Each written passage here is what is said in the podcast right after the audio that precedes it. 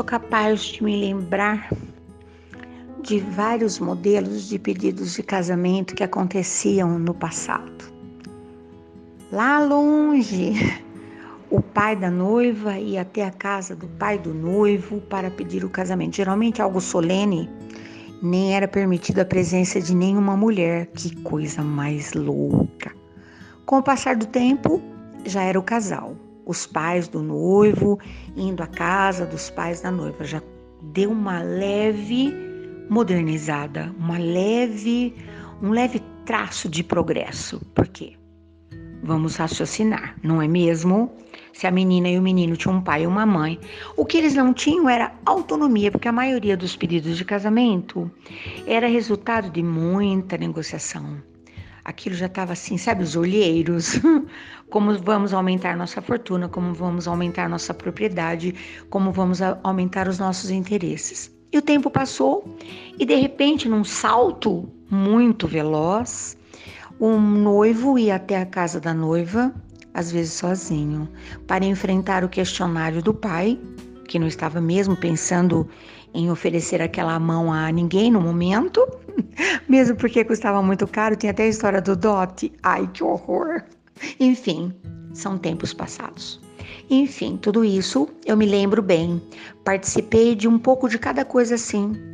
Algumas pessoas mantiveram as tradições durante muito tempo, né? Mas depois eu cresci, tudo mudou. Hoje poucos fazem esse pedido oficial para o pai, acho que não. Faz o pedido para a noiva. Noivas fazem pedido para o noivo, né? Você quer casar comigo? Você quer namorar comigo? Enfim, chegamos num patamar de o mais corajoso se manifesta. Acho que é mais ou menos isso, né? Pois é. Mas eu tenho alguns pedidos inusitados. O que ganha no ranking dos mais conhecidos aquele show maravilhoso de um artista fantástico. De repente, o noivo sobe lá nos, atrás, na coxia, conversa com os responsáveis, passa pela barreira do segurança e manifesta o seu desejo de fazer o pedido oficial de casamento para a noiva que estará assistindo. Esse conheço vários, vários, vários, vários. Casei vários casais que o pedido foi feito assim: o noivo de joelhos, entregando a aliança, o músico cantando junto, a fã encantada sem saber se curtia mais o pedido ou o fato de estar tão próxima do seu ídolo. Enfim, essas coisas loucas. Aí depois também tem um modelo que eu também celebrei o casamento deles, estou autorizada a contar tudinho aqui nesse nosso podcast, que a pessoa uh, pichou o muro da casa da noiva. O noivo passou na madrugada e escreveu lá: Você quer casar comigo? Demorou um tempão para a noiva ver, porque era o muro da casa dela. A gente geralmente vê o muro do vizinho, não vê? A grama do vizinho é mais verdinha. Ai, ela nem pensou que era para ela, porque ele não pôs o nome. Ficou preocupado, né? E foi muito engraçado. Quando alguém comentou com ela: Ô, oh, Fulana, quem é que está pedindo você em casamento? Ela disse: Oi. Está pichado lá no muro da sua casa. A essa altura, o pai dela também já havia visto. Louco da vida, contratando um pintor para dar uma mão de tinta naquela pichação. Até que tudo se esclareceu. Foi divertido. Tivemos também dois ou três casos que a pessoa procurou e nesse caso, uma foi a noiva. Procurou um pessoal bom de propaganda e marketing e eles colocaram um outdoor grande, bem em frente a um espaço frequentadésimo, com o nome Eu, Fulana de Tal, estou pedindo você em casamento. Não assim. Era uma frase deles dois, mas era um pedido de casamento. Eu estou escutando as maritacas aqui no fio. Será que elas também estão fazendo algum modelo novo de pedido de casamento? Talvez, né? Como será que se estabelece isso, né? No reino do, da bicharada, dos passarinhos. É um povo animado que está ali cantando. Não sei direito. Mas enfim. Então, desse modelo eu tenho. Noivo que pediu para noiva, noiva que pediu para o noivo, enfim. Via outdoor, em espaços muito bem visualizados. Virou até matéria no canal de TV aqui da nossa cidade. Mas um pedido que me, me que me ocorreu essa manhã já os casei também. Acho que foi o mais inusitado. O noivo, muito criativo, escreveu o seu pedido numa garrafa de Coca-Cola, garrafa pequena, de vidro, com essa caneta permanente. Fulana, você aceita casar comigo? Embaixo o nome dele. Não dava para ver, porque a garrafa estava cheia, escreveu da cor do líquido.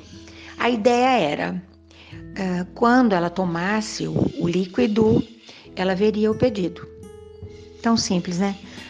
Uh, como chama? É, proposta ideal, aquela que só está na sua ideia, na sua cabeça. O que, que aconteceu? O garçom, no dia, estranhou muito quando aquela chegou aquele pessoal, porque tinha público, né? Não era, aconteceria uma apresentação de música, alguma coisa assim.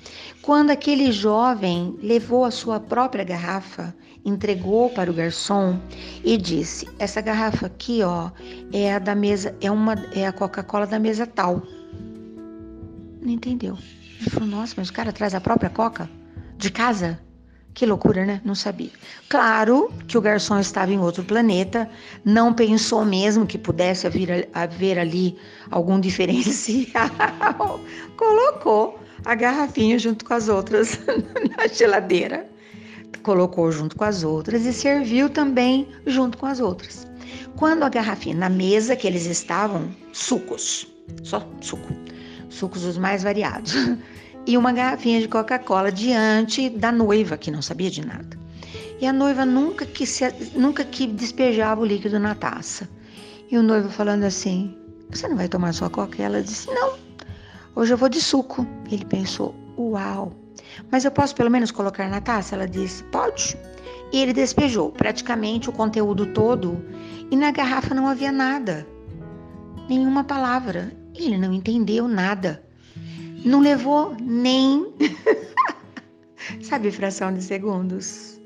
Uma gargalhada explodiu numa mesa logo ali, porque a garrafa que estava com o pedido de casamento foi entregue na mesa ao lado. Uma mesa de rapazes. Muita cerveja, muita cerveja, duas ou três garrafinhas de coca. E aí todo mundo tentando descobrir para quem era aquela brincadeira.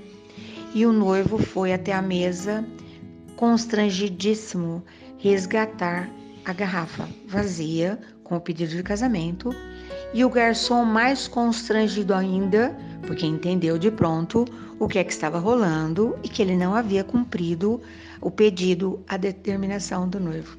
Eu nem vou falar de pedido de casamento, o nosso aqui em casa aconteceu já faz tanto tempo, nem lembro se teve pedido oficial, acho que não.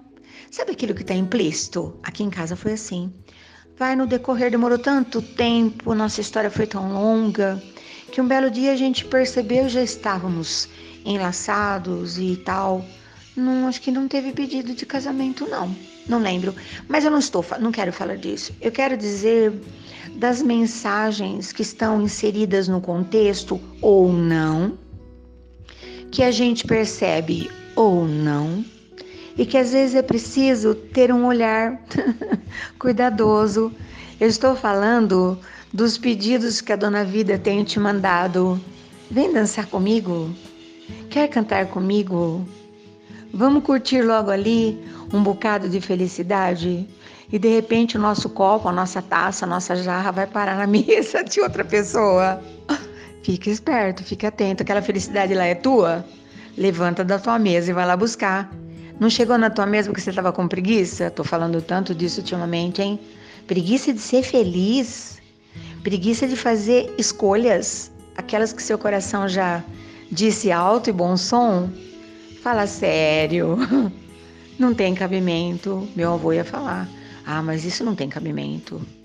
Que pessoa mais sem cabedal para curtir a sua própria felicidade, entendeu? É isso. Bom dia boa tarde, boa noite. Isso que eu nem considerei os pedidos que você tem feito. Ninguém está te escutando? Vai lá, desenha, faz uma pichação, faz qualquer coisa. A pessoa não está entendendo? Como assim? Não é mesmo? Pois é. Amanhã eu tô de volta.